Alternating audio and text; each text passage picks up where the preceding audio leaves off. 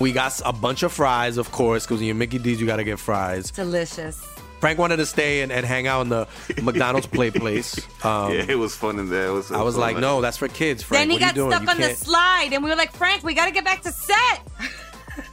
We got back in time, guys. We got back in time. Oh, yeah. McDonald's. Everyone has an order. Go get yours today.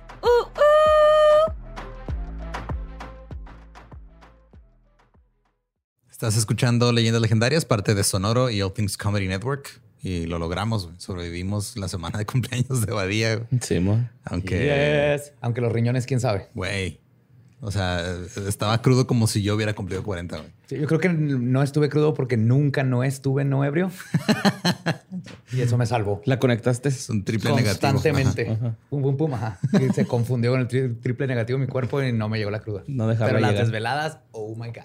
Ah, sí, todo bien, todo bien. Pero estamos, mira, seguimos aquí. Estamos de regreso para más historias macabrosas. Ajá. Y los dejamos con el episodio 129 de Leyendas Legendarias.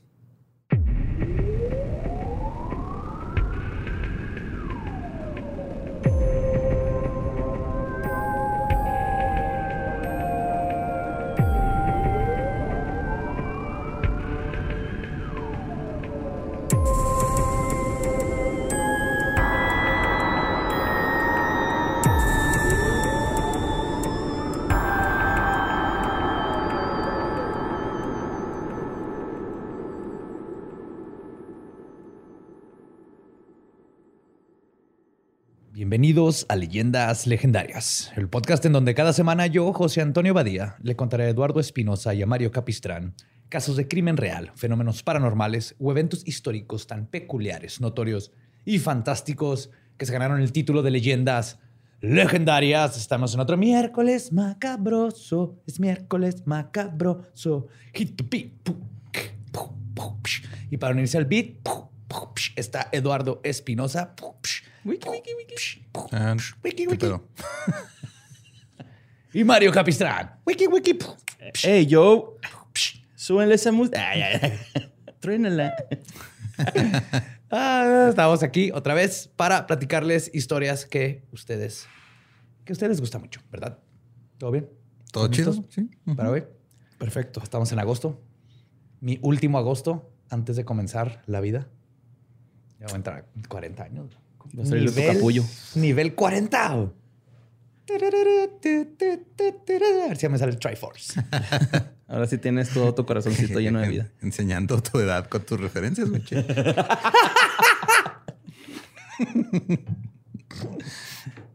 Ay, güey. Zelda never dies. Un clásico. Bueno, va. En los años de la Gran Depresión, en Estados Unidos, ocurrieron una serie de asesinatos no solo increíblemente brutales, sino que asombrosamente misteriosos y ligados al ocultismo. El más famoso y el mejor documentado de estos es el del asesinato de Benny Evangelista y su familia, el cual sigue sin resolverse. Hoy les voy a contar sobre los asesinatos esotéricos. Wow. Muy wow. El contexto de esta historia sucede a finales de la década de 1920, cuando el mundo entero estaba atento de lo que ocurría en la ciudad de Detroit. Este lugar representaba la cima de la era industrial. La producción en masa ya no era un solo medio de simplificar las tareas que antes se realizaban manualmente. Era una nueva forma de vida que el mundo entero estaba adoptando. Y había maquilón. Era el- fue la creación del maquilón, la electricidad para todos. La maquilocura. Ajá. El trabajo de. Maki este, Fever. Hubiera estado bonito, ¿no? Muy bonito. Fue en este tiempo que nació Robocop. Más o menos. Y con el crecimiento industrial vino el auge de la manufactura automotriz. La idea de que cada estadounidense podría tener acceso a un coche significaba lograr llegar a lugares que uno no pensaría en visitar en su vida. Esta bonanza, que pues pronto se vendría abajo en la Gran Depresión, Es que a la gente se le olvida, güey, que antes de los automóviles y de los aviones y todo eso, si querías viajar de un lugar a otro, te tardabas meses. Y cuando llegabas allá, ya llegabas con hijos, güey, sin, o sea, con, o sea, ya era, llegaba un grupo de, de personas completamente diferente al que empezó el viaje. güey. Sí, sí, sí, no, una nueva generación. O te perdías en el camino y terminabas comiéndote a tu gente, güey. También eso pasó. Oh, Sí, sí pasó, güey. Sí, El legado. sí, güey, imagínate, sabía ir, no sé, de aquí a Chihuahua, que son tres horas ahorita en automóvil, 300 kilómetros más o menos, en caballo No, pues son chingos. o en, o en un caballo y carroza, no era tan pelado. Entonces sí, revolucionó el mundo y cómo fue, fue el internet de sus tiempos en cómo nos conectó. Piu, piu, piu, piu. Pero pues todo esto fue lo que provocó que miles de personas migraran a Detroit. Entre ellos no solo estaban las generaciones de los pioneros originales, sino también los inmigrantes europeos que comenzaron este tiempo a poblar todo Estados Unidos. Muchos dejaron sus vidas para viajar miles de kilómetros. Querían formar parte de la revolución industrial. Y asimismo, todas sus creencias y tradiciones viajaron con ellos. Eso provocó una efervescencia y mezcolanza de creencias religiosas, brujerías y otras artes de la magia oscura. Un poco lo que sucedió en el, en el Nuevo Mundo, cuando llegan los conquistadores y se mezcla todo y meten el catolicismo. Y los de aquí fue de, ok, pero mi Huitzilopochtli, ¿qué pedo? No, la, convierten vale en la, la convierten en la Virgen María. Para que, sí, güey, le estoy riendo, le, le estoy rezando a la Virgen. Es ok, pero es Huitzilopochtli. Y todo eso, eso sucedió en Estados Unidos, obviamente, en mucha más grande escala, porque ahí había de todas partes del mundo. Y entre estos migrantes que buscaban formar parte de esta nueva revolución estaba Benny Evangelista, un padre de familia, místico, sanador y líder de culto que tenía 44 años el día que lo asesinaron. Quien además era bien conocido por los inmigrantes italianos de Detroit por ser un estafador. Ok. Hasta ahorita tiene sentido todo. Sí, ven para dónde va más o menos, pero no, va a tener twists, twists y turns, así como pene de pato. Ok, Está- curvo. Es, es como Espiral. espiral. Es que sabes que está así porque... Ah, sí, ¿va? el- ¿No es como tripa? Sí, y está así Sí, porque pero- también ajá. todo el útero de la pata es un laberinto para es como un que... saca, ajá. Es como un sacacorchos, güey. Ajá, que tiene que encontrar. Como Sí, un sí lo he visto y es súper largo, güey. de 15 pulgadas, ajá. Como aquí a Lolo. Ándale. Como tú, Joe. Pero- Regresamos a la historia, caballeros. Benjamino, o Benny, como lo conocían, evangelista, nació en Nápoles en el año de 1885. Se mudó con su hermano mayor Anthony a la ciudad de Filadelfia. No, Oh, Anthony. Anthony. Se fueron a Filadelfia, a la casa de sus tíos. Los dos vivieron ahí durante seis años, pero Anthony comenzó a expresar rechazo por su hermanito, ya que este comenzó a desarrollar creencias religiosas poco ortodoxas, por llamarles de una manera. Benny decía escuchar la palabra de Dios en las madrugadas y por eso decidió crear su propio culto religioso. La- los hermanos evangelistas, junto con sus respectivas familias, se mudaron a Detroit en la década de 1920, por todo esto que les conté que estaba sucediendo, pero Anthony y Benny comenzaron a separarse. Benny se hizo corredor de bolsa y consiguió un par de propiedades. Y para agregar más dinero a su bolsa, como buen líder cultista, convirtió su culto religioso en otro ingreso. Su segundo negocio provocó una época de prosperidad para él y su familia, pero también supuestamente es lo que causó su asesinato. Ok. Es que, digo, también ya estaba destinado desde el apellido, güey. O sea, yo creí que se lo había cambiado. Así nació. Así Ajá. nació. Lo que se cambió fue el, el Benny, se puso Benny. Pues su culto se llamó la Union Federation of America, la Unión de la Federación de América. En sus creencias mezcló el catolicismo con el ocultismo y otras creencias de magia oscura, lo que se consideraba magia oscura. El padre Francis Beckereni, que era el sacerdote de la iglesia a la que iba Benny, le dijo a la prensa después de su asesinato, y cito, Evangelista sin duda estaba loco. De eso estoy seguro, aunque era astuto y parecía tener bastante inteligencia que otros asuntos. No creo que Evangelista haya sido sincero en la práctica del credo que había establecido. Más bien, creo que fundó el, misterioso culto con todos sus extraños accesorios y prácticas con la única idea de ganar dinero. Pues. Yo sabría, porque hicimos exactamente lo mismo. Sí, o sea, él quería ganar dinero. Yo tenía otras metas. Sí, sí. ah, Sí, Borrera, esta era una referencia a la pederastía. Sí se entendí. No, gracias por entender. No sé si fue tan sutil o, o ya está tan normalizado, güey, que fue lo primero que se te Fue ocurrió. inocente. Fue Así como llegan. Oh my God. Oh, wow. Ok. pues tal vez por su enorme amor al dinero, o simplemente porque se creía sus propias pendejadas, Evangelista decidió escribir su obra magna, la Biblia de la iglesia que él mismo había fundado. Nice. El libro se llama The Oldest History of the World Discovered by Occult Science in Detroit, Michigan. What? Sí. El, el libro de la historia del mundo más antiguo descubierto por la ciencia oculta en Detroit, Michigan. Publicado en 1926. Es que uno sí que descubre muchas cosas allá, güey. Por eso no pegó, güey. Por eso cuando inventaron la Biblia dijeron un nombre cortito, güey. Biblia. Así un bebé. Canitas, Simón. Sencillo, güey. Esto es para mentes así. Si no pueden leer el título, no van a leer nada lo demás, güey. Rápido. Biblia. Sí, sí. Dos sílabas de bebé. Pues supuestamente tardó 20 años en escribirlo. Este eh, escribió sus más de 270 páginas. Uh, 20 años. güey. Es una idea, mi tesis son 280 páginas, algo así. Y la un razón- día antes. Ah, no, el yo un día antes. de no, la no, pues, técnicamente duré dos años también. No, no, pero sí, duró pero- 20. Y la razón es porque se lo dictaron varias deidades. Y cada deidad se tomaba su tiempo Para ir a hablar con él. desde, ajá, para ir a hablar con él. ¿Quién se cree este güey? ¿Roberto Martínez o qué?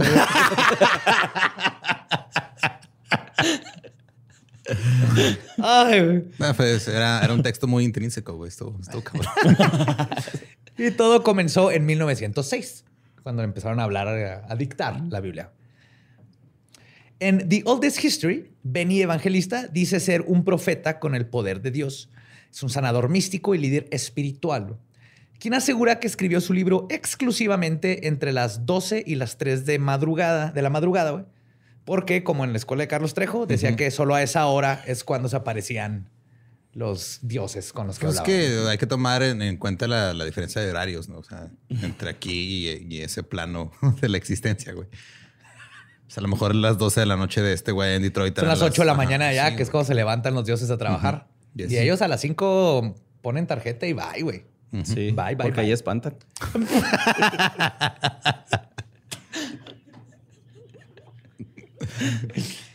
En el libro cuenta la historia de la creación del mundo y en sus narraciones habita una mezcla de Adán y Eva, brujas, guerreros, profetas, aires parlantes y muchos otros seres curiosos.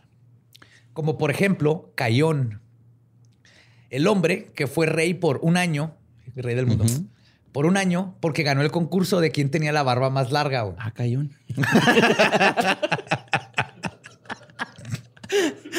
Qué vergas, güey, ¿no? Está cayón, sí, está Wow. cayón. Luego, este, de que ganó el ser rey porque ahora más grande, este, Dios hizo a los que no tenían barbas esclavos.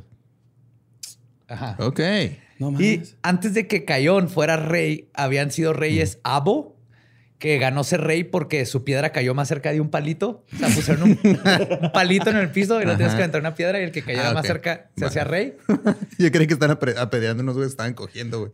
Fue, Siéntame un palo. fue la piedra que dio más cerca del palo, güey. Sí. Tú, tú tienes que ser rey, no mames. güey. y luego Nile fue rey porque era el hombre más fuerte al ganarle a las luchitas a todos. Eso era democracia, güey. Ajá. Ajá. Otro güey se hizo rey porque magnetizó más personas que los demás. Es- y- Espérate, ¿qué? ¿What? Ese güey inventó la vacuna del COVID. No, no, no. Ese tipo magnetizar era como hipnotizar. Ah, de magnetismo, tenía magnetismo. Uh, Ah, duérmase. Este, John Milton, ¿no? Sí, y, en, y en el año 756, porque hay años y meses y todo, Aion fue nombrada la reina del mundo porque era muy buena para hablar. Y también hizo una ley ella de que todos los hombres ahora iban a trabajar para las mujeres. Ok. Esta es la historia de la humanidad, como Claro. de los seres humanos. La historia más vieja de la humanidad. Ajá. Descubierto en En Detroit. Detroit, Michigan. En sí. Detroit, Michigan. Es que te digo, uno explora Detroit y descubre cosas nuevas. güey. Ajá. cabrón. Sí, güey. En su Pues introducción, es por Detroit. Sí, borré. no te sientas mal, borrillo. Acabo de, ca- acabo de captar. wow. No, sí estoy mal, güey. Algo está mal en mi cerebro, güey. Hay unas neuronas ahí que no se conectaron. Pues en su introducción, Evangelista escribe y cito, por la voluntad de Dios, mi respeto a esta nación. Haré todo lo posible para hablarles del viejo mundo.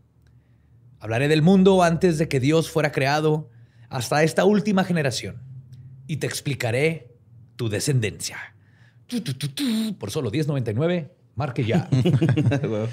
Después platica cómo es que comenzó el mundo. Al principio existía solo agua y aire. Más específicamente, siete aires parlantes. ¿Se acuerdan que les dije? sí, los aires que hablan. Estaban conscientes. ajá. Estos decidieron escoger a un líder que pusiera orden porque entre ellos no se podían poner de acuerdo. Después de 90 días, un güey nació de entre un cúmulo de nubes. Dios. Ok. Ajá. Tenía brazos, pero no tenía piernas.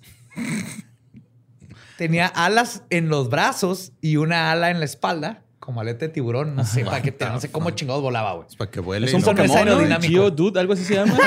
¿Sí sabes cuál? El Geodude tiene con alas. es de roca, ma. Sí. Ese es de Sí. nubecita. Y tenía una barba rubia y era siete veces más grande que un hombre promedio. Y entonces los vientos le pusieron de nombre Dios. Así, Dios. Y le dieron la habilidad de volar. Y lo entrenaron. ¿Con su aletita? Sí, Con sus alas, Güey, nació en las nubes. Si, si no le dan la habilidad de volar, se parte la madre, güey. Entonces le dan la habilidad de volar. O sea, entrena. Ahí viene como está todo hasta coló. Hasta que, hasta que se hizo 39 veces más fuerte que los vientos. Ok. Ok. Como Pokémon. Se va subiendo de Ajá, nivel. Lo fueron Claro. entrenando. Ajá. Sí, lo ponen ahí. Lo aventaban contra ornitorrincos y pangolines. Según Evangelista, después de esto, Dios se dedicaba a correr muy rápido. ¿Cómo? No Para tenía ga- piernas. Así dice. Para agarrar fuerza con los güey. Como The Flash, que corre y agarra fuerza del Speed Force. Este güey corría y con el aire se hacía más fuerte. Ah, güey. Luego, esta es la eh, parte que me encantó, güey. Adán apareció, ya la- de donde venimos todos los hombres. Adán aparece cuando el Dom, que es el planeta y comandante de la Tierra. Ah, sí, porque todos los, bueno, no todos, los 10 planetas, 7 planetas Ujú. son también conscientes. Ok. Y uno de ellos es el Dom. Este planeta era el comandante de la Tierra, aunque no fue comandante entre marzo 21 y marzo 20 del año 53, güey, porque tuvo que hacer algo y en ese año Saturno fue el que fue rey de, o comandante. Sí, pues, ese de la turno tira paro, güey. Sabes que tengo una cita ahí en el IMSS, güey, que me tardé un chingo en conseguir, güey. Sí, güey, no, pues ando de ascendente ahorita con los, con los escorpios y pues tengo que chingar el arma, güey, el alma, güey. Entonces voy a estar ocupado. El Dom. Pregúntale a La Marte. familia es primero. Así güey. Pinche tonto, güey.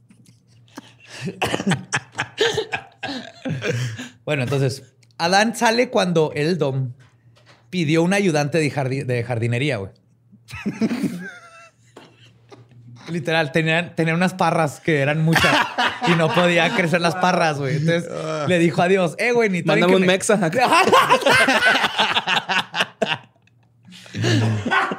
La gente, los aires no quieren hacer nada, güey. Yo estoy muy ocupado corriendo. Necesito. alguien llegó una, "Eh, estos pinches vatos están quitando el jale, güey. Se pone más chido, güey. Entonces le pide un ayudante. Dice, eh, necesito un jardinero aquí que me tire paro con, las, con las parras. Ajá.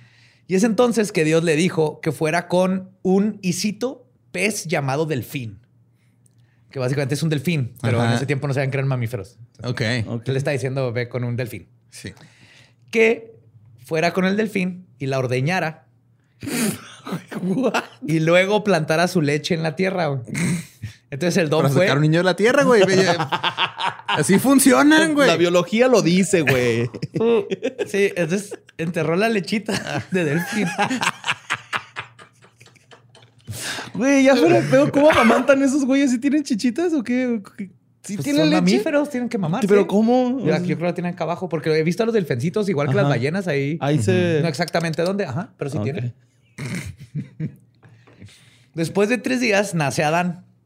El 3 de septiembre del 52. Del año Del año 52. 52, no de ok. 1900, de- del año 52. Y se alimentaba de pasas. Toda su vida Adán se alimentaba de pasas. en el libro dice, de uvas secadas en el sol, que es, come on, es una pinche pasas, pasa, güey. güey. Todo lo que había en el mundo, el- ese güey comía lo peor, pasas. Nació comiendo como viejito, güey. Sí, mo.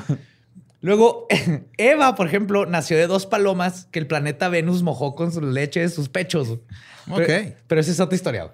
Entonces, ya se están dando una idea de que, que Ajá, cómo ¿Qué se pedo con trataba. este cabrón? Sí. Ahí está el libro, ahí voy a dejar el link, lo pueden encontrar en, en internet, güey. Está cagado de la risa. Que, que todos los libros de, de mitologías de creación, güey. Cuando, lo- cuando los analizas están bastante graciosos, pero lo, yo, yo sí creo que venimos del delfín. De hecho, hay una historia donde Adán, como pues, no sabía quién era, güey, no científica, entonces atrapó dos águilas y, le- y se amarró a ellas con hilos, bueno, con vainas para, para tratar de volar porque creía que era un águila, pero luego se rompieron las vainas, se partió la madre. Entonces llegó su papá, ajá, el lomo, ¿cómo se llama? El Dom. El Dom. Llegó el Dom y le dijo, eh, ¿qué pedo?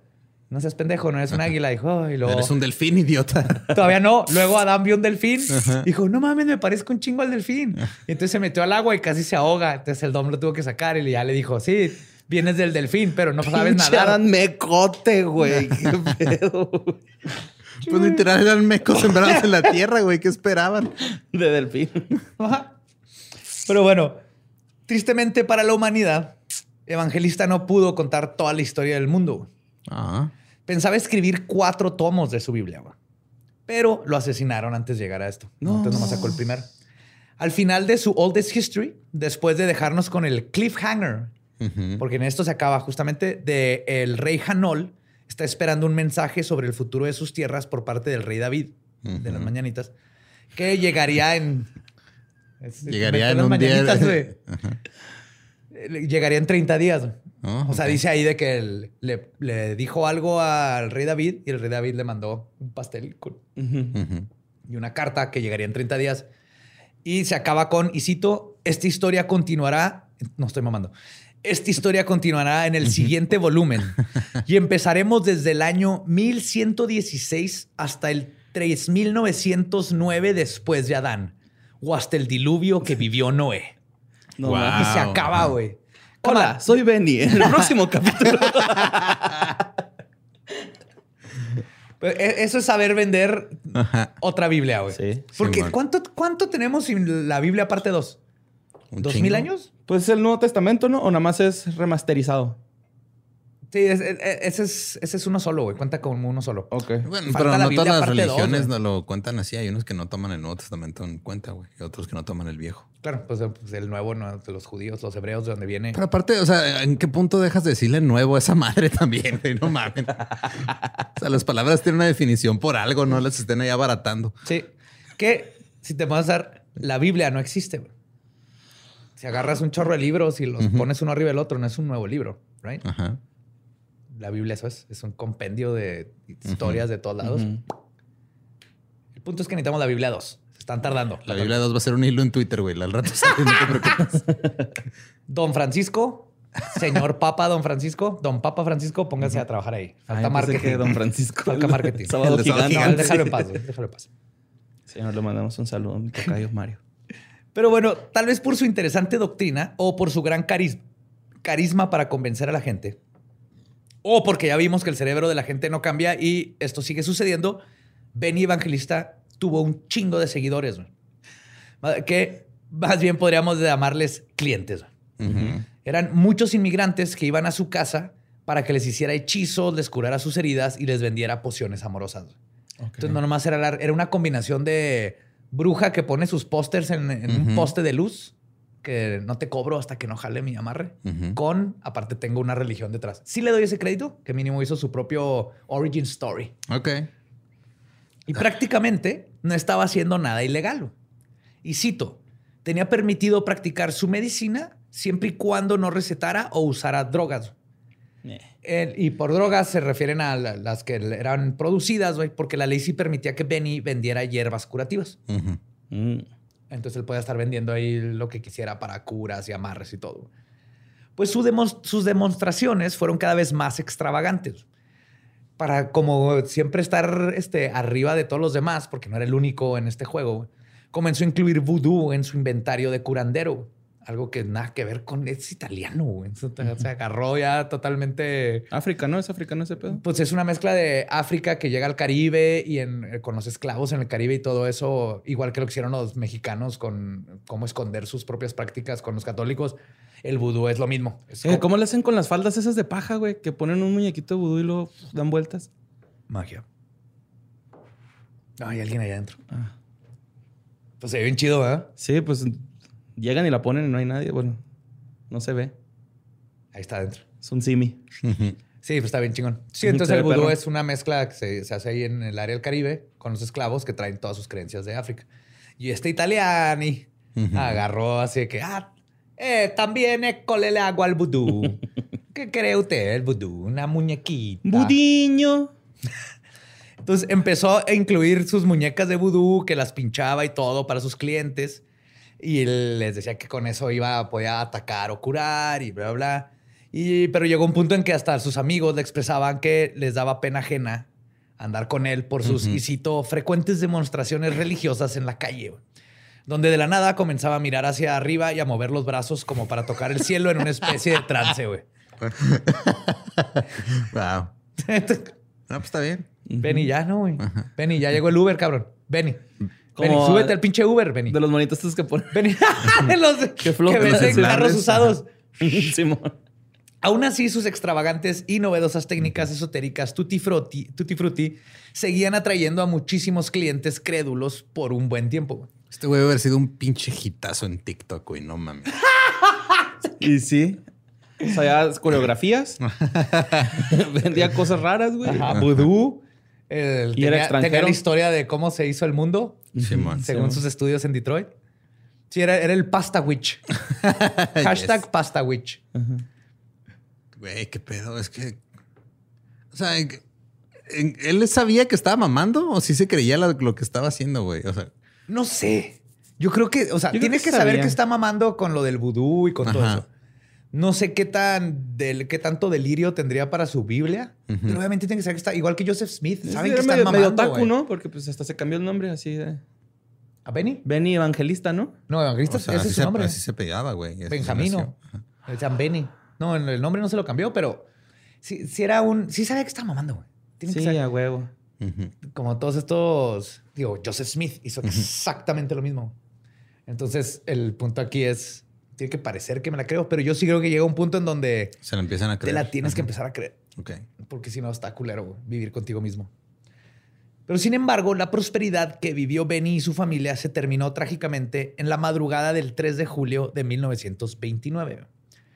Alrededor de las 10 a.m., un agente de bienes raíces llamado Vincent Elias tocó a su puerta en South Aubin Street. Benny y Vincent eran socios porque el primero, además de su culto religioso, como les había contado, tenía varias propiedades. Vincent tocó la puerta y descubrió que estaba abierta. Entró al no recibir respuesta de nadie, pero el silencio de la casa se rompió con las pisadas de él mismo y luego con sus gritos cuando se topó con una horrorosa escena de crimen que mandó al socio de Benny despavorido a pedir ayuda. Los detectives llegaron media hora después, al mismo tiempo que los reporteros que habían recibido el llamado inmediatamente. Adentro, Santina Evangelista, la esposa de 38 años, había sido casi decapitada en su cama. El atacante también se había tomado la molestia de amputar sus brazos, Ay, no mames. pero eso no era lo peor. La dejó al dente, güey.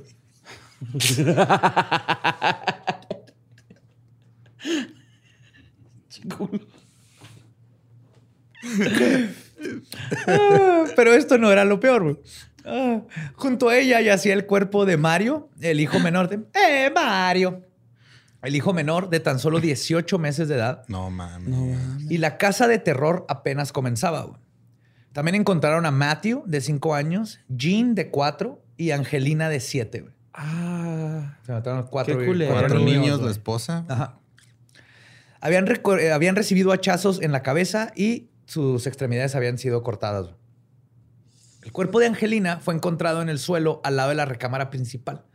Al parecer se había despertado durante el ataque y había tratado de escapar o de ir a proteger a sus hijos. Los asesinatos por sí solos eran suficientes para que cualquiera de los investigadores vomitara su desayuno. Pero fue el cuerpo de Evangelista el que les causó pesadillas por el resto de su vida.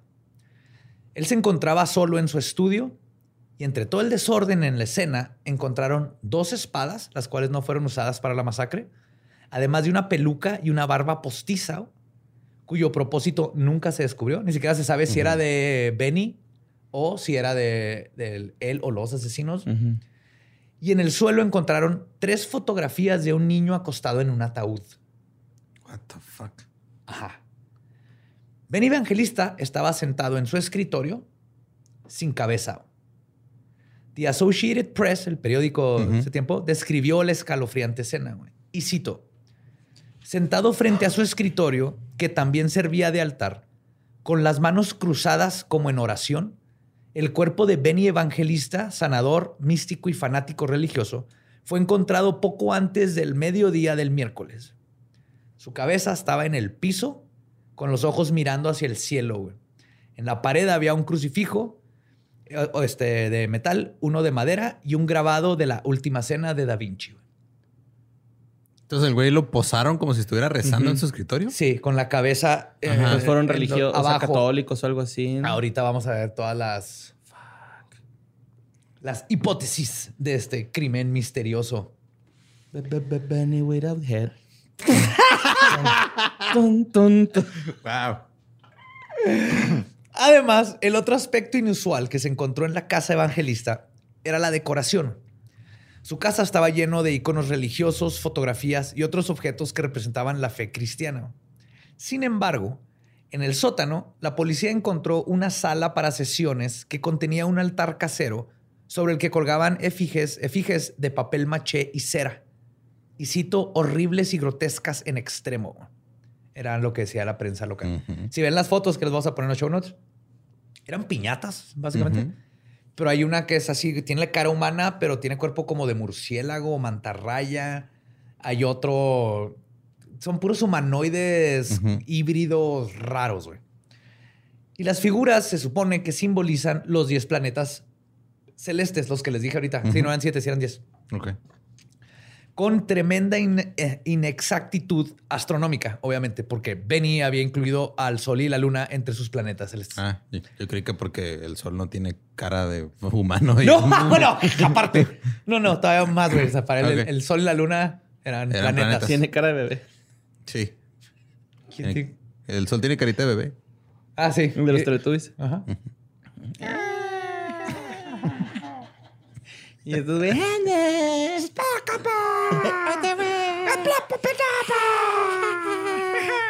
Y el sol. Pinche diabólico, ¿no? Esto va a ser lo mejor para cuando entre la mamá de alguien que esté escuchando esto. Bueno, eh, Te juro que estoy aprendiendo cosas. mamá. es muy educativo. Y estas piñatas estaban, y cito, pintados de colores repugnantes y cubiertos con pelo cortado de perro. Se ve uno que, el que asumo que es el sol, que es el más grandote, tiene una cara, tiene barba y cabello, y era cabello de perro. Ok. Sí, sí, son piñatas extremas, eh, esotéricas, Ajá. super weird, güey. Pero básicamente lo que hizo es que le hizo como sus estatuas a cada uno de sus De sus planetas. de sus planetas que eran los dioses, que eran los que cuidaban, que era uno de ellos el que fue y, este, ¿cómo se llama? Le exprimió la lechita Ajá, al delfín, delfín, yes. para crear al ser humano. Ajá. ¿Eh? Y si era delfín de hembra, ¿ah, güey. Sí, No, claro. O sea, era. Ah, no era, no era semen Ah, no de. sé. delfín. Pues no dice, nomás dice que Nomás le sacó la leche. leche. Pues bueno, Bueno, no sé. Pues mira, ¿quién era él para discriminar? A lo mejor ya agarró dos delfines. ah, tal vez. Hembra que- macho. ajá, pues hay que sacarle todo lo que se pueda. El justo me acaban de regalar un, un billete de Venezuela que tiene delfines atrás y ya no sé cómo se ¿Son los delfines rositas esos que tienen pasaporte? No, no, esos eran, eran- son delfines normales. Ah, ok. Hasta donde se ve, no se ve que tengan pasaporte ni que hayan creado el ser sombrero. humano. Salió, saludos a Venezuela. Chingones en las. Olimpiadas, ¿eh? Eh, Sí, y gracias por crear al ser humano. La pieza central de todo este cuarto era un objeto grande que se asemejaba a un ojo que estaba iluminado eléctricamente desde el interior. Ah, cabrón. Sí, y se cree que el ojo representaba al sol. Entonces yo no sé si era el barbón o así, O pero el ojo, pero sí, era un ojo. Y en esos tiempos, o sea, Ahorita le metes un LED y ya estuvo, pero haber hecho el cableado y todo para tener luz en esas. Era artista este güey.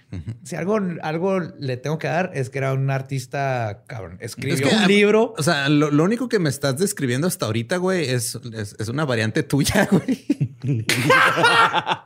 que se fue por un camino muy distinto al que tú has tomado, güey. O sea, el güey era escultor. Sí. Le gustaba el ocultismo, andaba ahí este, metiéndole ideas este, raras a la Promulgando la iglesia, palabra, güey. güey. Ajá. O sea, Ah, shit. Yo evangelista. Italiani. Pues un periodista notó que en las paredes y el techo de esta habitación estaban revestidos con una tela verde claro, haciéndolas parecer una celda acolchonada de un manicomio. Todo estaba lleno así Ok. como de colchoncito. Ahora bien, todo esto levantó la pregunta más obvia, güey. ¿Quién chingados pudo haber hecho una masacre de este tipo? Al principio se pensó que pudo haber sido un ajuste de cuentas por un cliente estafado. Pero una cosa es vengarse de la persona que te hizo mal y otra es vaciar ese nivel de ira en contra de la esposa y los niños, sin contar con la simbología esotérica con la que Evangelista fue posado después de ser decapitado. Porque obviamente no es como en las películas, si le das un hachazo a alguien, no, no se queda el cuerpo ahí y la cabeza sale volando todo bonito. Tengo que haberla cortado y Es lo tengo que haber sentado. Ajá. Para agregar aún más misterio al caso, él o los asesinos no se robaron nada de la casa y solo dejaron una huella parcial y por los cortes de los cuerpos se asumió que el asesino muy probablemente era zurdo y esto asumía que o era una persona zurda o eran varios zurdos, ok. porque todos los, todos los golpes eran zurdos. Ibas a decir, porque todos los zurdos se conocen. Estafó a los zurdos de Detroit. Un saludo a Jorge Rodallegas, por Todos los zurdos son iguales. Siempre se quejan de las tijeras. Es que las tijeras no me quedan. Saludo, Jorge. Jorge. Sí, sí, estaba hablando de Jorge Rodallegas. Al ser el peor crimen cometido en Detroit, hasta el momento asignaron a 60 oficiales al caso. Wow. Era algo jamás visto. Y mientras más buscaban, más extraño se ponía todo. güey. Es que aparte creo que involucrar a tantas personas en un caso así se vuelve más contraproducente, Sí, ¿no? O sea, sí, eso siempre la caga. Se distorsiona un chingo la información, güey. Necesitas nomás a uno ahí y si necesitas tus policías que le, Que le digas, tú Ajá. ve y pregúntale a tal, para que te ayuden con el tiempo, porque tú solo no puedes hacer todo. Pero necesitas así tus dos personas que estén y los demás nomás son como, este, que tiren paro. Chimba. Ve y entrevista, ve y saca estas cosas de una cámara, ve y haz toda la parte, ¿cómo se llama? el, el footwork. Sí. Bueno, encontraron dentro de la casa numerosas cajas con objetos, entre ellos ropa interior de mujer. Ujú. Y cada prenda tenía el nombre de la dueña de la prenda. What? Pues Cosido. para un amarre o algo así, ¿no? ¿Sí? Pero al principio esto llevó a varios detectives a suponer la teoría de que el asesino pudo haber sido un esposo celoso de una de estas señoras. Pero después descubrieron que los chones habían sido usados en rituales para encontrar a mujeres desaparecidas. Ah, cabrón. no mames. Ajá. Está más, más extraño. Entonces estaba todavía. ayudando, llegaba alguien y decía, no encuentro a mi mamá o a mi hija o así, y hacía un ritual con los calzones poniéndole nombre. No se sabe cómo era el ritual exactamente, pero para eso era. Por eso es importante que en casos así raros lleven siempre un experto En calzones. en... O sea, que sea experto en, en la materia de los calzones o que sea un experto X y vaya en calzones, güey. Pues creo que si eres experto andarías en calzones, ¿no? Todo el tiempo. Sí, güey, yo no confío en un experto en calzones que no esté en calzones. Ajá. Ok. Ajá. Pero el pedo son las- la foto de los morrillos, güey, en los ataúdes. Ahorita voy a llegar al final a eso. No se te olvide, recuérdame eso. Este, no, y aquí llegó un experto ocultista güey, que verdaderamente sepa leer. En el pánico satánico, por ejemplo, llegaban a sus expertos, entre comillas, que eran justamente los. Sí, sí, a huevo, aquí esto es, esto es satánico. Y así, sin querer se le cayó leche y ya dijo, ah, es que los satanistas tiran leche en la- Eh. para representar cuando los delfines dieron leche y nos sacaron. Pues el forense del condado Wayne, del condado de Wayne, perdón, James Burgess, eh, comentó en el periódico a la mañana siguiente, y cito, este es el caso más inusual. Un solo maníaco pervertido, pervertido debió haberlos matado, aunque parece imposible que alguno de sus gritos no se escucharon. Porque eso fue otra cosa. Nadie, Nadie escuchó, escuchó a la familia nada. gritarlo. Pues a lo mejor por eso estaba colchonadito el estudio, ¿no? De este güey. Pero nomás mataron al güey ahí. Ajá, los- a los la- niños están en sus cuartos. Y la, esposa hasta logró salirse. Quiere decir que tuvo que haber gritado. No creo que se haya salido así como... Con permiso, señor. Ajá, hacemos. No va a despertar a los niños, eh. No griten. Corran. el 6 de julio se celebró el funeral eh, evangelista. Una multitud de unas 3.000 personas asistieron. Pero eh, Es la, que la gente que va a la consulta.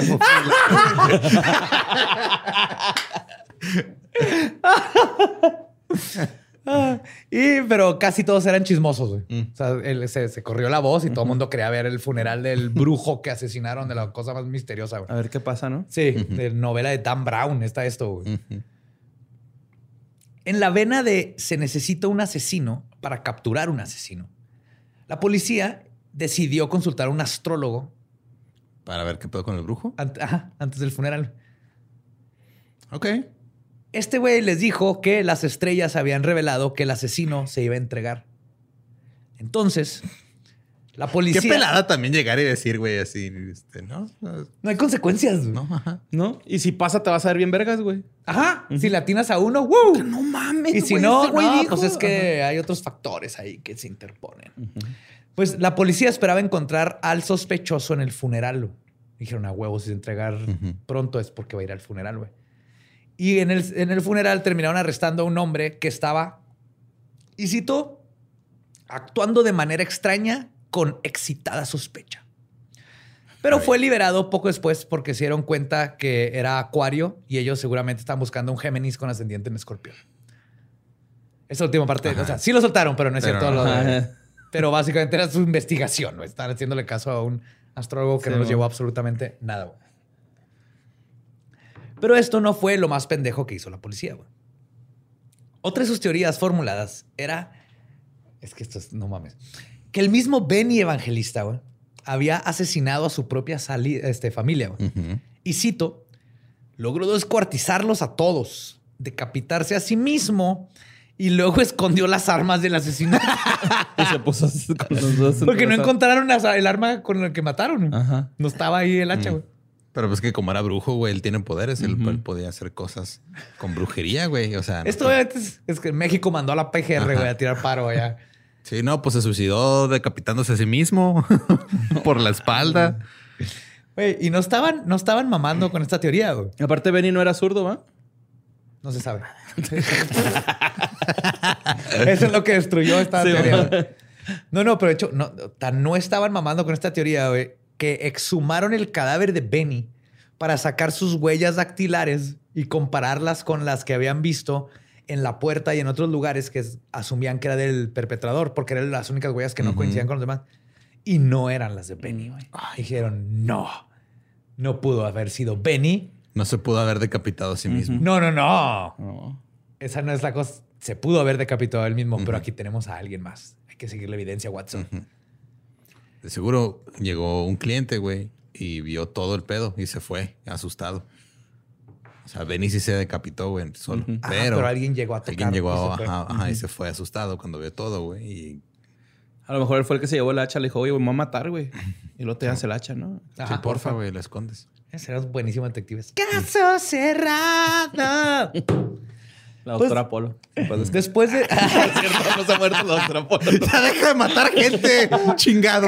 Ya llevas como cuatro este mes. acabas de matar. No, no le pasa Acabas de nada, matar, no güey. pasa Aquí doctora legendarias. God. Polo. Doctora Polo. No necesitamos esa reputación. Burre. Pues durante toda la investigación, que duró años, güey, interrogaron unas 500 personas. Uno de los sospechosos era Angelo De Poli, el cual era, fue arrestado junto a sus cuatro roomies italianos. güey.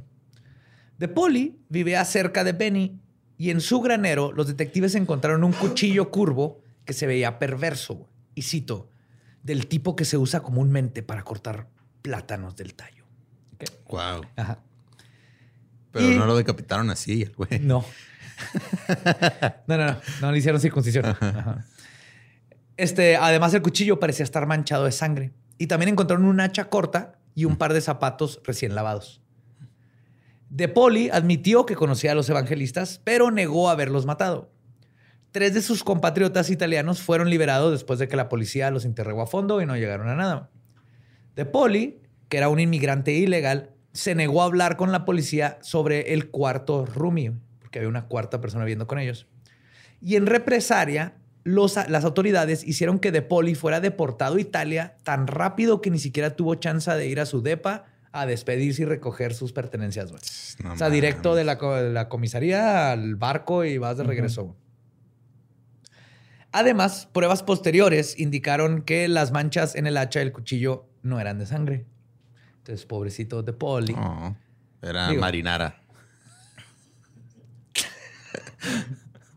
Qué rico, se me antojó. Dije marinara, borre. Sin embargo, a pesar de su evidente inocencia, de Poli podría estar ligado al asesinato. Ok. Resulta que el cuarto roomie, del que no quiso hablar, era un hombre llamado Humberto Tecchio, de 42 años. Tecchio era inquilino de Benny Evangelista y además había llevado a su esposa con el pseudo curandero para que la sanara en varias ocasiones. Y se dice que se gastó todos sus ahorros en los tratamientos, que nunca funcionaron, obviamente. Y obviamente esto hizo que se sintiera estafado. Esto le daba a los policías un motivo de por qué era el asesinato y aunado a esto, habían varios argumentos en su contra.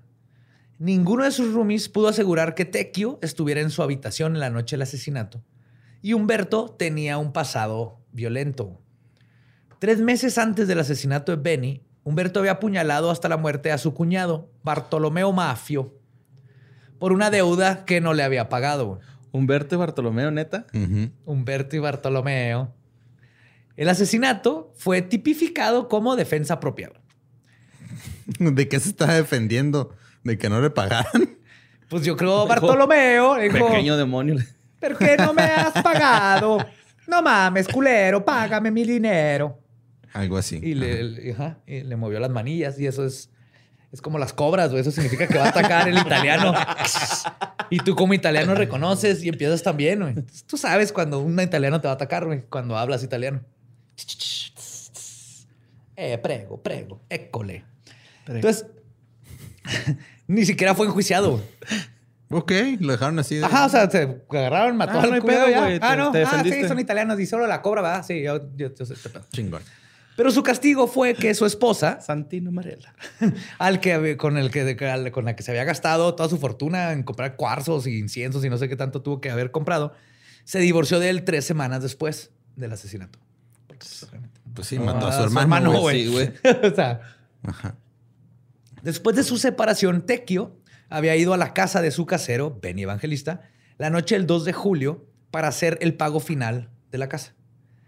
La policía perdió interés en el sospechoso cuando su amigo Camilo Treas insistió en que él había acompañado a Tecchio a casa evangelista y que cuando salieron de la residencia alrededor de las 8 pm, Benny todavía conservaba la cabeza.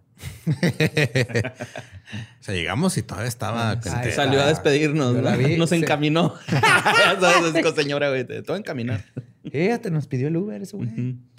Admitió que Tecchio le mentó la madre evangelista, pero nada serio. güey. Eh, somos italianos, comprende. Eh, capichi, capichi. Camilo Treas dijo que Humberto siempre hablaba como si estuviera mentando a la madre. güey. Chinga que de nuevo es italiano, como norteño. güey. Siempre nos dicen que hablamos bien fuerte. Golpeado, dice. No estoy enojado, chingada. estoy madre. enojado, a la verga, Cuando esté sí hablo. enojado, vas a saber. Como Joan Sebastián, va, que decía, es que Sí. no estoy enojado, si hablo. Sí, En la de Maribel Guardia, tú y yo, gran novela mexicana. Gran, gran novela. Sin embargo, años después, incluso después de su muerte, en 1934, a causa de una hemorragia, sí, perdón, la muerte fue por una hemorragia cerebral después de una pedota. Wow. La policía volvió a sospechar de él. Su ex esposa, quien se había casado dos veces más, dijo que creía que Humberto la había sido el asesino. Y un repartidor de periódicos llamado Frank Constanza dijo haberlo visto en el porche de los evangelistas alrededor de las 5 de la mañana el día del asesinato. De hecho, está curioso porque se asume que los asesinatos sucedieron justo entre 12 y 3 de la mañana, a la hora que le hablaban sus espíritus. Y aunque esta acusación parece terminante, había un problema. Además del hecho de que estaba muerto y no se podía defender, el asesino en- debería haber estado completamente cubierto en sangre por la forma en que realizó la masacre. Pero según el testigo, Constanza, cuando vio a Tequio no estaba manchado de sangre, no lo describió como manchado de sangre, algo que hubiera dicho. Pues creo sí, que hubiera en estado chinga, raro, güey. porque... Pero también, este, si alguien es experto para quitar manchas de vino tinto y sangre, güey, deben ser los italianos. Güey, si puedes quitarte una mancha, Mancha de de- boloñesa de Sí, la camisa blanca, ya. Chupadas. Pero, No, pues bueno, güey. pero al final lo que liberó al difunto Tequio de toda sospecha fue el hecho de que sus huellas dactilares tampoco coincidían con las Con que se asumen son del asesino. Otra teoría de que pudo haber sucedido está ligada a otra masacre ocurrida en junio del 29. Otro asesino había matado a la esposa de Henry Sibinski y a sus tres hijos en el estado de Missouri. Este crimen estaba relacionado con la organización Black Hand y Benny Evangelista también lo estaba. Black Hand o la mano negra es un método de extorsión del crimen organizado italiano como la mafia y la camorra. Entonces. Se dedican básicamente a cobrar piso a los negocios y a la gente. Es lo que hacen ahorita en México el crimen organizado. La Entonces, cuota. entonces, La cuota, sí, justo. Eventualmente se convirtió en una especie de sindicato con áreas, cuotas y reglas. Entonces, antes era nomás o sea, la magia o este, la camorra. Usaban esta técnica de la mano negra. Y después se convirtió como en su propia cosa, la mano negra, Ok. para ganar dinero. También una buena banda. Sí.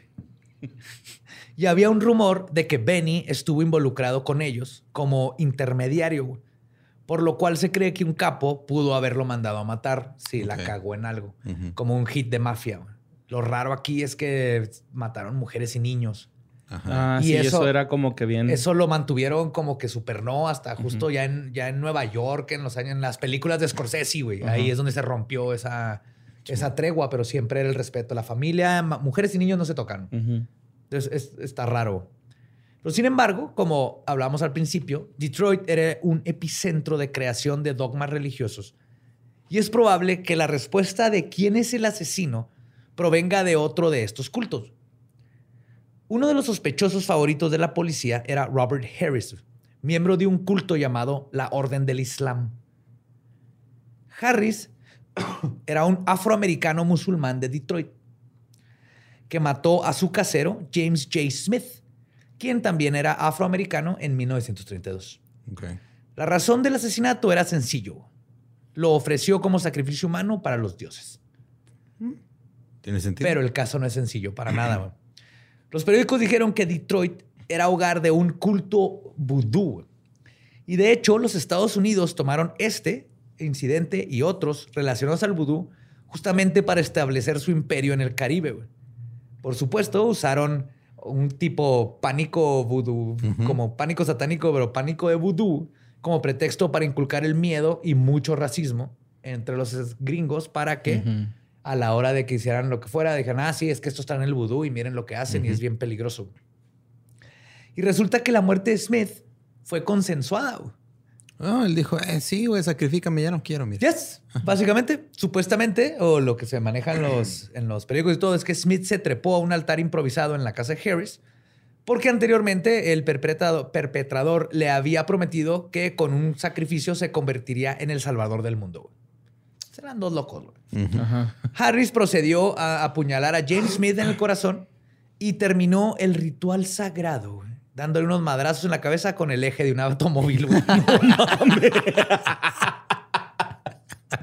Pues es que es, es de- es Detroit, güey. Es Sí, como que es lo más, es lo más Detroit del Motor mundo. City, güey, y hay partes de carro en todos lados. güey. Sí, güey. Para la diosa del carburador. Muy buñuela esa muerte, ¿no? Sí. Yes. Pues los medios se escandalizaron y obviamente comenzaron a hablar mal de la Orden del Islam. Mm. Y aunque la organización fue fundada por Wallace Fard, los periódicos llamaron a Robert Harris el, y cito, sacerdote supremo de la orden. güey. Y Claro, aquí, pues es que sí que tenía el eje, güey. Iba guiando todo el pedo. Sí, mo. Ay, Y esto provocó que el público general ligara al, este, a la orden de Islam, Islam. con el culto vudú. Y cuando en realidad la- el orden de Islam era un culto de 8 mil miembros que buscaba empoderar a la población afroamericana creciente en los Estados Unidos. O sea, era, era una- un Black Panthers de hace muchísimo. Entonces eran religiosos y todo, pero el chiste era unir a la comunidad afroamericana y pelear por sus derechos.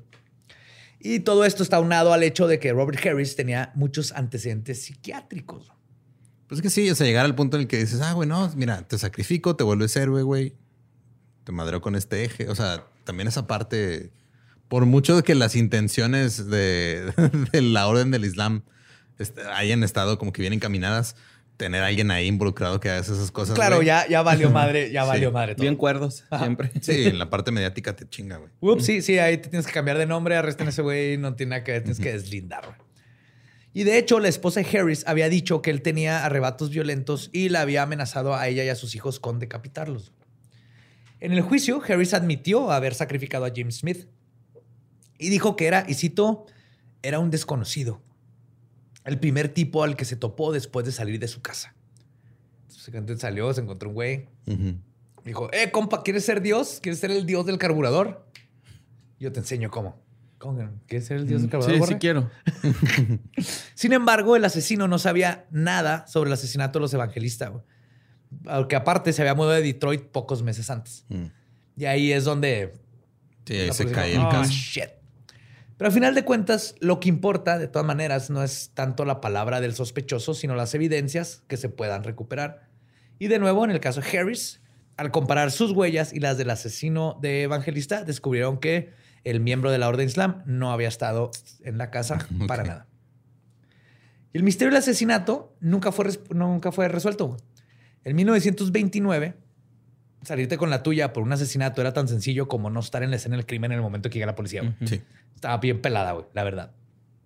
Pero ahí no termina la lista de sospechosos. Que como verán, este último es el más misterioso y cabrón de todos. güey.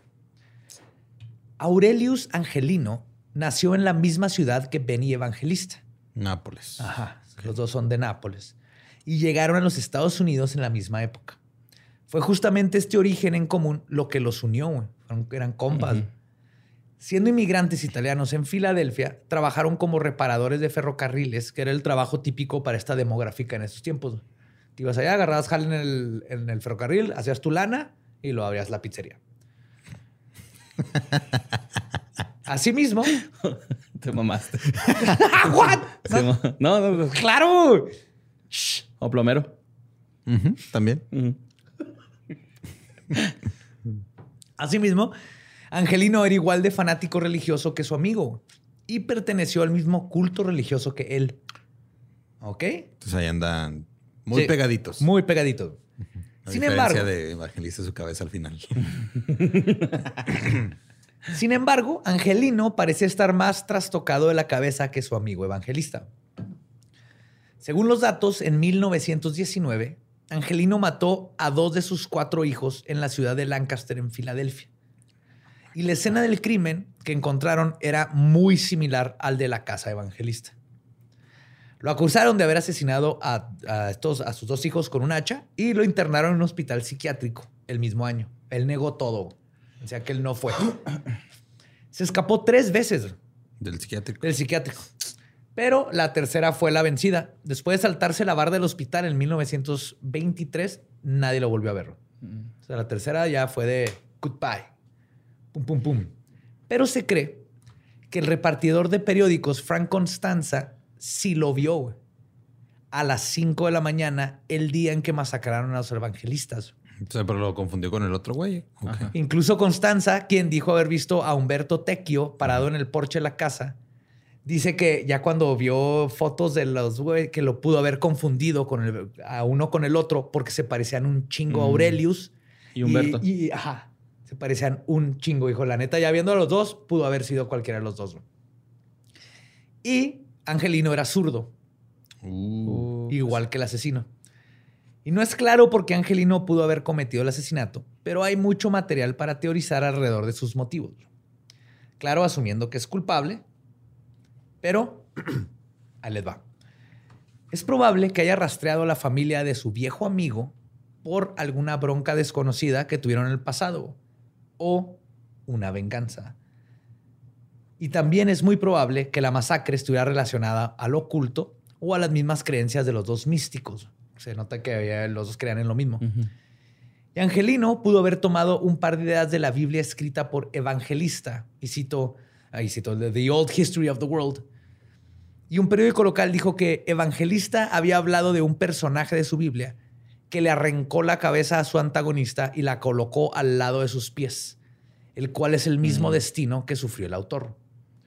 Muchos otros personajes de Evangelista fueron desmembrados, al igual que la señora Evangelista y sus hijos. Se podría asumir que Angelino tomó las palabras de Benny al pie de la letra.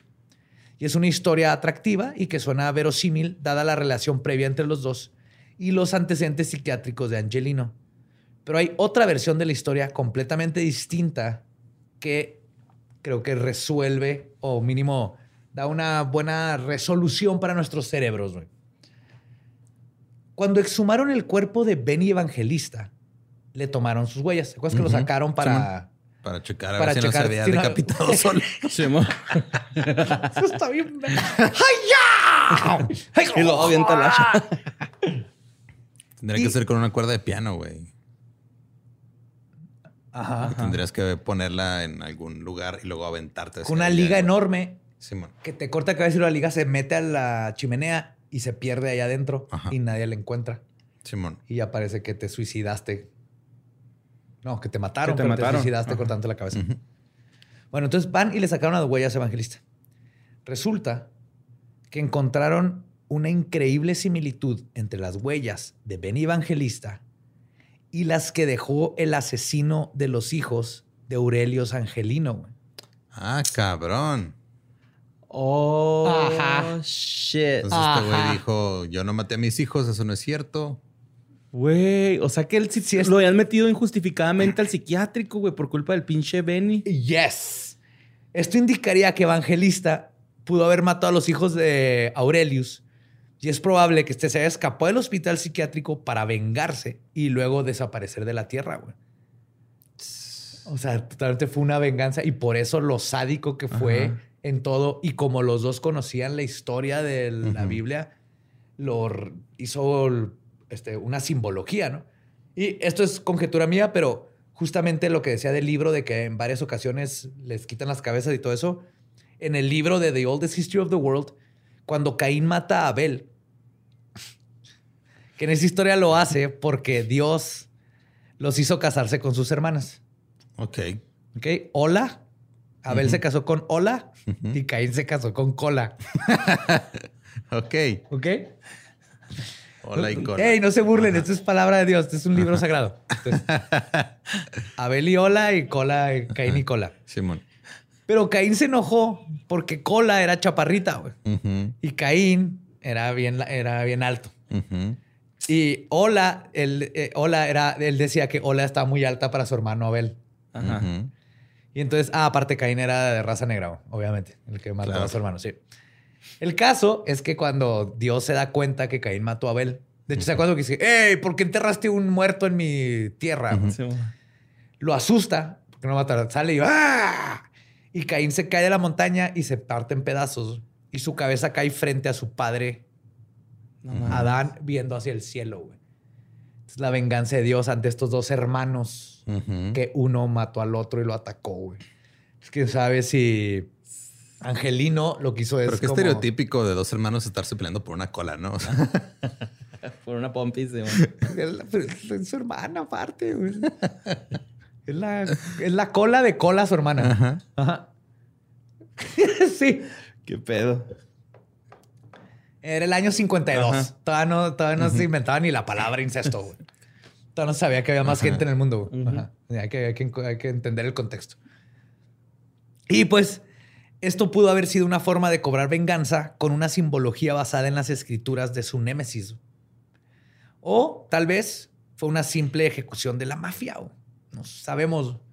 Pero lo único que es seguro es que el caso de los asesinatos esotéricos seguirá siendo uno de los misterios más grandes de los últimos años. Aunque siguiendo evidencia, ¿qué- qué- ¿cuál es la probabilidad de que las huellas de, de este, uno estuviera en la casa del otro? Lo malo es que de Angelino nunca le supieron, nunca Ajá. tuvieron sus huellas.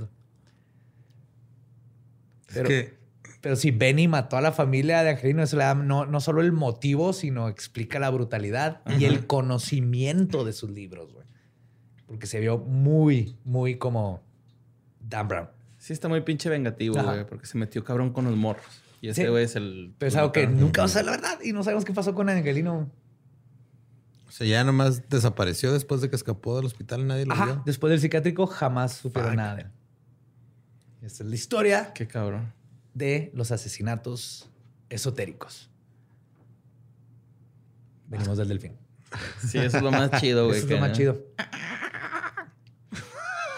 Y está chido, güey. Está chida esa Biblia, güey. No está acá cómica. A mí me gusta, sí. Venir del delfín. Sí, Sube son güey. Nada a la madre. Y matan tiburones. Y violan mujeres. Ah, o sea, que ibas a salir con esa parte. Sí, está bien feo esa parte de los delfines. Y se drogan y violan a sus también a, a, a sus, compas drogas. y a sus drogas. drogas Sí. ajá, violan a sus drogas. Ajá, sí. Sí, sí. Se masturban con peces globos. Pero Pues, pues se drogan este- con ellos. No, pues este, síganos en todos lados como arroba leyendas podcast. A mí me encuentran como ningún Eduardo. A mí me pueden encontrar como arroba Mario López Capi. Si quieren saber más cosas que violan los delfines en el Dolop, este, Sí. hablamos de eso. Ahí me encuentran como Elba Diablo. Nuestro podcast ha terminado. Podemos irnos a pistear.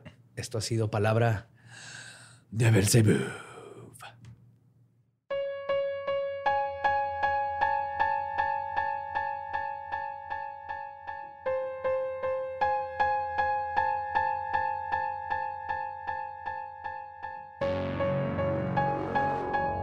Esos fueron los asesinatos esotéricos.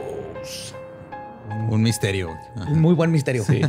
Un muy buen. Piñatas, este posicionamiento creepy de cadáveres, un asesino que tal vez estuvo en varios lugares. Tiene todo. Tiene absolutamente todo. No se pierdan las piñatas, se van a estar en los show notes. Ajá, y es- podría, digo, o sea, si, imagínate si Dross hubiera existido en ese tiempo, güey. Hubiera Uh. sacado como 16 videos de eso nada más. nada más de cómo está acomodado el güey ya ahí muerto.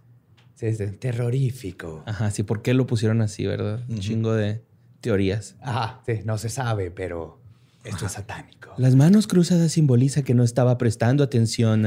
Sí, bueno. que- sí, Dross. Saludotes. Sí, y el este busquen la Biblia de este vato Ajá. porque está ¿Qué genial. pedo con eso? ¿Luna de Platón? ¿De Platón cómo se llama?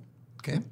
No, la, la, la, la historia del mundo. Ah, ok. No, no la de Dross. No, No, no, no, güey. What? No, no el libro de Dross, el, el libro del... de Benny. Evangelista. Simón. Y si andan buscando cosas, busquen mercancía oficial de leyendas legendarias. Hay, un- hay mucha. Sí, están saliendo cosas nuevas. Ajá. Y Hay bonitas. playeras, hay tazas, hay este tarros, hay vasos térmicos, menos ese que tiene de ahí porque ese fue un regalo y acá rato me preguntan cuando sale Ah, mi sí, cuadro. Este nos regalaron. Ajá.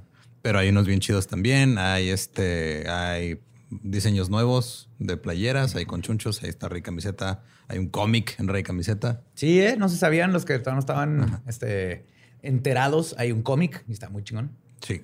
¿Qué me falta? Me faltan cosas. No sé. Ahí, mira, ahí están las redes y en la página están los links a la Sí, entonces leyendaslegendarias.com a la sección de merch. Merch. Y acuérdense que al apoyar comprando merch, no solo apoyan a Leyendas Legendarias y todo lo que hacemos en Leyendas Legendarias, también apoyan Los a pañales proveedores. Baby Tupac. Y Así los es. pañales de Baby Ajá. Tupac. Y a los probadores que pues, son negocios locales. Ajá. Ajá. locales Y buenos pequeños, amigos. Ajá, de, de compas. Yes, que todos me dijeron feliz cumpleaños. Los quiero mucho.